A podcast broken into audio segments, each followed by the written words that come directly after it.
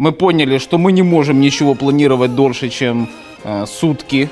Но как мы видим в ситуации с коронавирусом, это критическое мышление часто отключается. Все зависит от тебя. Здесь все зависит от того, насколько каждый из нас готов затачивать свою пилу. Тех, кого нету в онлайне, они просто умрут как класс. Он подвержен вбросам, он подвержен фейкам, он подвержен любой постправде. Дарвин написал, берите, читайте классику.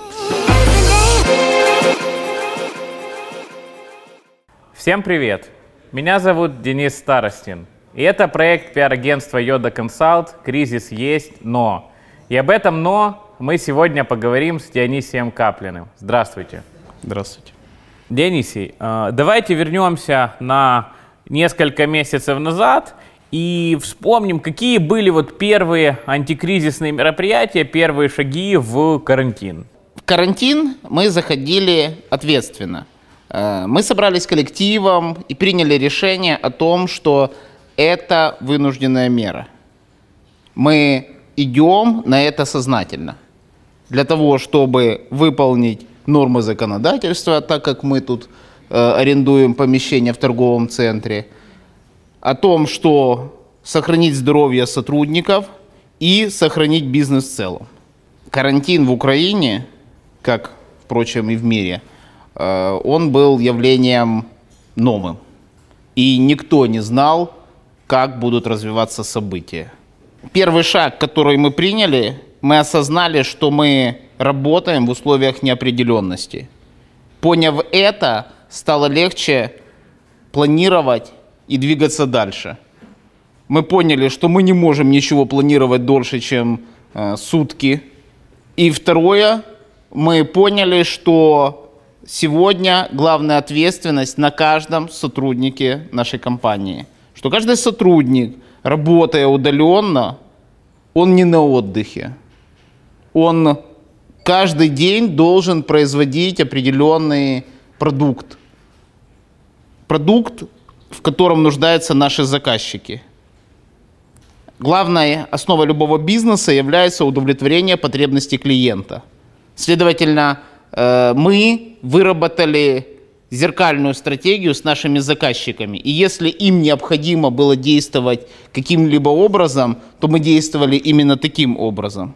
А если в целом брать вот, э, что касается сотрудников, ну, как в целом э, ребята адаптировались, ну, вот как сейчас оценивать, да, как они адаптировались, и повлияло ли это как-то, возможно, где-то на эффективность или на скорость э, выполнения задач, или, в принципе, ну, нормально перешли к дистанционному режиму? Вопрос карантина был сведен, в принципе, сверху и я к нему относился достаточно скептично. Э, в силу того, что я прекрасно понимал, что э, наше здравоохранение не сможет удовлетворить все запросы, которые будут существовать. Поэтому э, нужно было в первую очередь сохранить э, психологическую атмосферу в коллективе. Все были не столько перепуганы, сколько не понимали, куда и чем это все обернется. Следовательно, когда мы ушли на карантин, еще первые несколько недель все находились в бессознательном состоянии. В первую очередь это сотрудники, их семьи, их родственники и страна в целом. Соответственно, мы приняли такое решение. Мы начали выстраивать по-новому бизнес-процессы. Те каждая команда работала, каждый отдел работал э, в своей сфере, ставились точно так же задачи. У нас есть э, э, CRM, с которым мы работаем, это WorkSection, мы заносим туда данные. И э, именно благодаря тому, что год назад мы э, в компании реализовали проект CRM, это позволило нам сегодня системно выстроить бизнес-процессы и реализовать их в условиях карантина. Те компании, которым это не удалось, вышла ситуация, когда некоторые сидели, смотрели сериалы, а некоторые просто ковырялись в носу. Как вы считаете, э, повлияли ли как-то или могли ли как-то повлиять на команду вот те мифы, которые распространялись все это время о коронавирусе? И проводилась ли какая-то работа в этом направлении? Дело в том, что мы сами работаем в информационной сфере, и бизнес, э, он в принципе связан с медиа, э, с борьбой с мифами, с фейками, и мы живем в историю постправды. Соответственно, э, любой миф, который существовал, он существует и до сих пор. Вопрос э, борьбы с когнитивными искажениями – это важный вопрос каждого человека, у которого есть критическое мышление. Но как мы видим в ситуации с коронавирусом, это критическое мышление часто отключается. Поэтому те искажения, которым подвержены среднестатистический украинец, э, подверженные наши сотрудники. И тут нет ничего э, предосудительного или чего-либо такого, что можно поставить кому-то в вину. Когда масштабно информационно накачивается и кричат о том, что волк, волк, волк, это еще не означает, что волк пришел. Просто когда будет вторая волна и волк придет, то в это уже никто не будет верить. А с точки зрения, то есть это мы поговорили по факту больше о внутренней коммуникации, с точки зрения а, коммуникации с клиентами. То есть, ну, так как в первую очередь ваша задача и как ваша работа это как раз поддержание отношений с ними, а, как вы адаптировали эти процессы вот как раз тоже в карантин? Ввиду того, что все клиенты и все компании, с которыми мы работаем, так же само уж уходили на карантин, то у нас коммуникация в некотором роде сократилась. Если вчера мне необходимо было 9 часов утра выезжать в Киев, 3 э, часа быть в Интерсити, потом уже после этого брать и э, встречаться с клиентами, и я мог провести 2-3 встречи э, в день, то на сегодняшний момент у меня не было никаких проблем э, сократить это время и вместо 3-4 встреч делать 10-12 колов в день. И это только внешний колов. То есть, если мы говорим и о, о внутренних колах, то э, они были там, в рабочем режиме. Коммуникация с клиентами сократилась. И это, в принципе, очень большой плюс, так как э, в будущем она также может происходить онлайн. И нет необходимости личных встреч. Это больше психологический момент личные встречи, нежели необходимость. Ну, то есть, по факту, с этой точки зрения, э, карантин — это и возможность э, эти новые форматы э, внедрить. Да, безусловно. А если мы говорим, например, возможно ли в условиях Zoom, в условиях, в условиях дистанционного проводить какие-то переговоры по привлечению новых клиентов, ну, насколько это работает ввиду того, что многие приемы ты здесь в переговорах не сможешь просто использовать? Я приведу пример город, который находится в 800 километрах от Полтавы. Э, первичные переговоры мы проводили в Зуме. Это было два часа. Но после этого клиент приехал, и мы провели личную четырехчасовую встречу. И на сегодняшний момент я думаю, что с ним мы будем работать. Соответственно, это все работает. Здесь все зависит от тебя. Здесь все зависит от того, насколько каждый из нас готов затачивать свою пилу. Вопрос еще следующего характера, так как э, мы занимаемся э, коммуникациями и, э, в принципе, наш бизнес на этом и построен, то, э, соответственно, вопрос о том, видите ли вы какие-то изменения сейчас в коммуникациях, э, возможно, какие-то появились новые инструменты, возможно, какие-то инструменты стали эффективнее, чем были до этого. Сейчас вся жизнь перешла в онлайн. И тех, кого нету в онлайне, они просто умрут как класс. Это касается бизнеса, это касается политики, это касается любой сферы жизни. Той, которая сегодня, если не изменится, она умрет так, как и 70 миллионов лет динозавры. То есть, э, по факту, э, карантин э, способствует увеличению перехода в онлайн, но все же инструментарий. То есть, да, вот либо сегодня стал эффективнее, возможно, там Telegram, YouTube, или вот на что, как вы считаете, на что сегодня ориентируются люди в условиях образ... образовавшихся? Карантин способствует созданию цифровой диктатуры. И задача каждого разобраться, что он готов использовать для себя. Если мы посмотрим на статистику, YouTube одна из первых кнопок страны. И этот инструмент просто должен быть использован в бизнесе для того, чтобы коммуницировать со своими аудиториями. То есть на сегодняшний момент карантин показал, что не существует какого-то одного лекарства, которое позволит коммуницировать. Сегодня произошла сегментация по разным удобным э, э, площадкам с точки зрения там юзабилити, эргономики, еще какой-нибудь пи***и.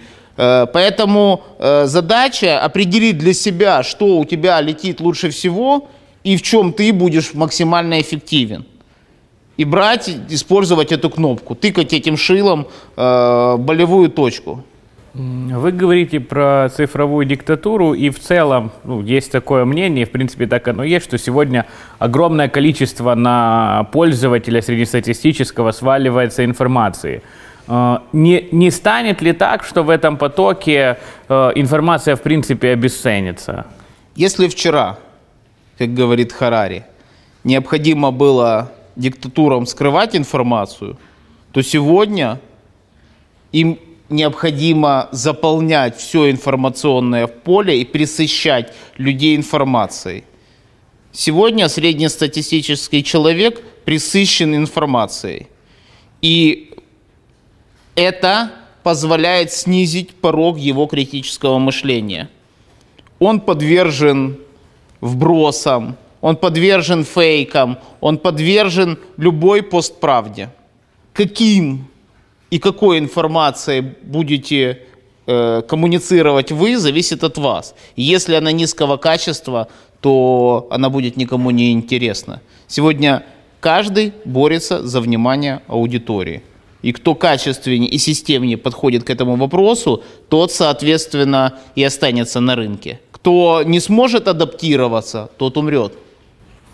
Я попробую резюмировать. То есть э, правильно я понимаю, что э, на сегодняшний день э, в этом потоком информации человек, наоборот, становится только более восприимчивым, но к чему-то, что является, ну, скажем, более эффективным и более направленным как раз на какие-то конкретные болевые точки. Да, все правильно. Но у человека и вырабатывается еще и резистентность к информации. То есть, когда большой поток информации человек, соответственно, э, воспринимает ее как белый шум. Наступает информационная резистенция, и после этого следующий раз для того, чтобы привлечь его внимание, нужно потратить э, на креатив, нужно потратиться на расширение аудитории, нужно потратиться на поиск другой аудитории – или вообще выйти с другой информацией для того, чтобы привлечь его внимание. И это самая большая проблема на сегодняшний момент. Как перед креативной индустрией, так, в принципе, и перед бизнесом в целом. Потому что вопрос у бизнеса в одном, как нам жить в этой ситуации. А никто не знает. Никто не знает, как выжить. Каждый пробует какие-то вещи. Где-то симбиоз работает, где-то мимикрия, где-то еще что-то. Ну, Дарвин написал, берите, читайте классику.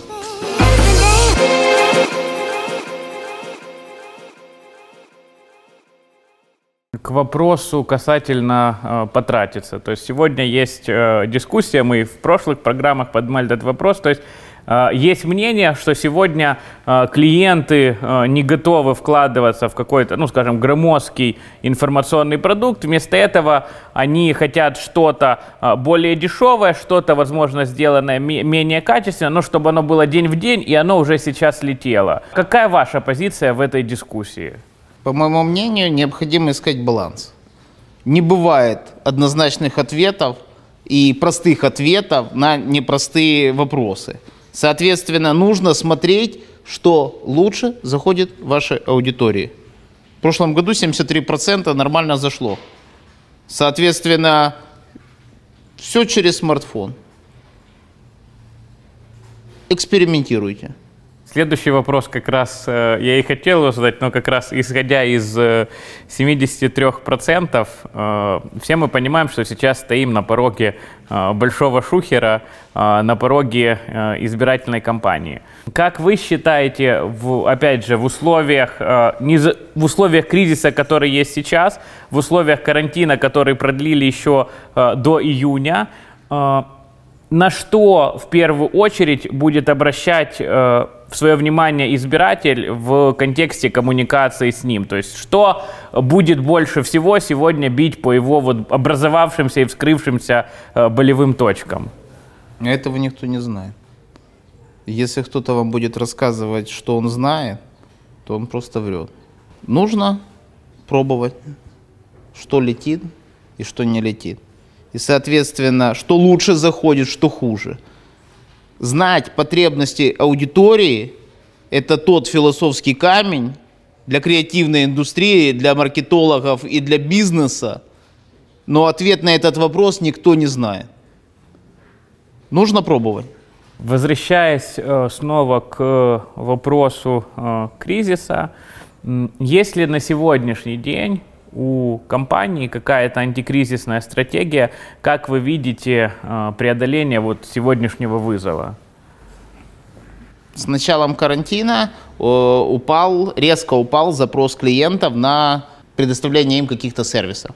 И, соответственно, это падение было до 50%. Соответственно, мы отреагировали точно так же. Мы вынуждены были, а, пойти на ряд антикризисных мер. Мы сократили 5 человек персонала.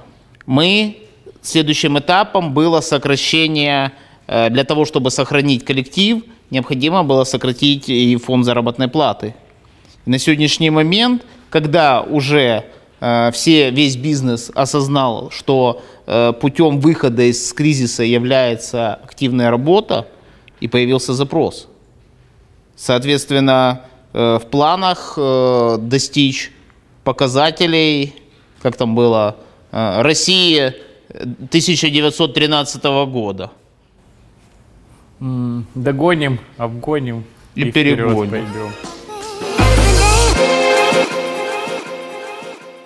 Вопрос э, касательно клиента. Вот вы говорите, что сейчас э, многие зашевелились. В принципе, э, тоже один из, скажем, мифов, что э, вот кризис, э, карантин, его возможно просто пересидеть, что можно там просто уехать на дачу, э, на это время все прикрыть, и потом ты вернешься, как ни в чем не бывало. Э, летит ли оно так, и возможно ли вообще оно так?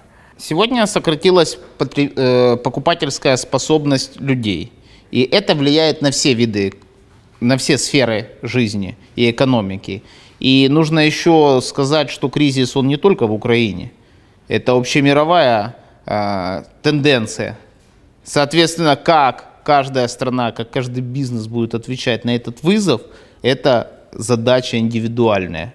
И никто не ответит, кто, каким образом, нету единого рецепта, нету этой пилюли, таблетки, которую можно принять и сразу как нео улететь в космос. Или проснуться в своей кровати и ничего не помнить. Такого не бывает. Соответственно, каждый э, бизнес сам для себя должен определиться, как он захо- за- заходит в этот э, карантин, как он из него выходит и, и как он или вешает амбарный замок и заколачивает окна, или он э, развивается дальше. Хорошо, для э, агентства э, Йода Консалт, как вы считаете, сколько, ну, есть же какой-то, да, прогноз, э, сколько должно пройти времени, э, чтобы вернуться э, на те показатели, вот, которые были, и то, что мы говорили, догнать, обогнать и пойти вперед, вот во временных рамках, сколько, ну, хотя бы примерно? Ну, по нашим оценкам, где-то около года. Необходимо будет э, для того, чтобы э, вернуть вот эти вот три месяца э, пробуксовки, которые образовались. Касательно карантина, еще вопрос для Многие люди говорят, что для них это стал такой этап переосмысления, и сейчас человек вышел там, условно, версией 2.0 после этого. А, В вас лично что-то поменял карантин? Они тупо. Они сидели дома два месяца, бухали, делали уроки с детьми и наедали пузо. А версия 2.0, ну, конечно, на два размера увеличилась. Ну, а как по-другому? Э, Лично для меня карантин э, показал нашу неготовность к восприятию будущего черных, белых, голубых э, лебедей. И, соответственно, сегодня, опять же, нужно понять, что все изменилось. Никто не знает, насколько, и никто не знает, насколько долго это все продлится. И как только вы понимаете, что вы работаете в условиях неопределенности, вы по-другому можете строить и свою жизнь, и свой бизнес. Ну, это как э, прохождение вот этих э, всех стадий. Торг, депрессия и в итоге все же принятие. Да, да. А, Друзья, а, большое спасибо, что досмотрели до конца. Это был Дионисий Каплин и его видение а, тех процессов, которые сейчас происходят и в государстве, и в компании. М, Самое важное, помните, кризис есть, но это не мешает вам подписаться на наш канал, поставить колокольчик и смотреть следующие выпуски. Спасибо.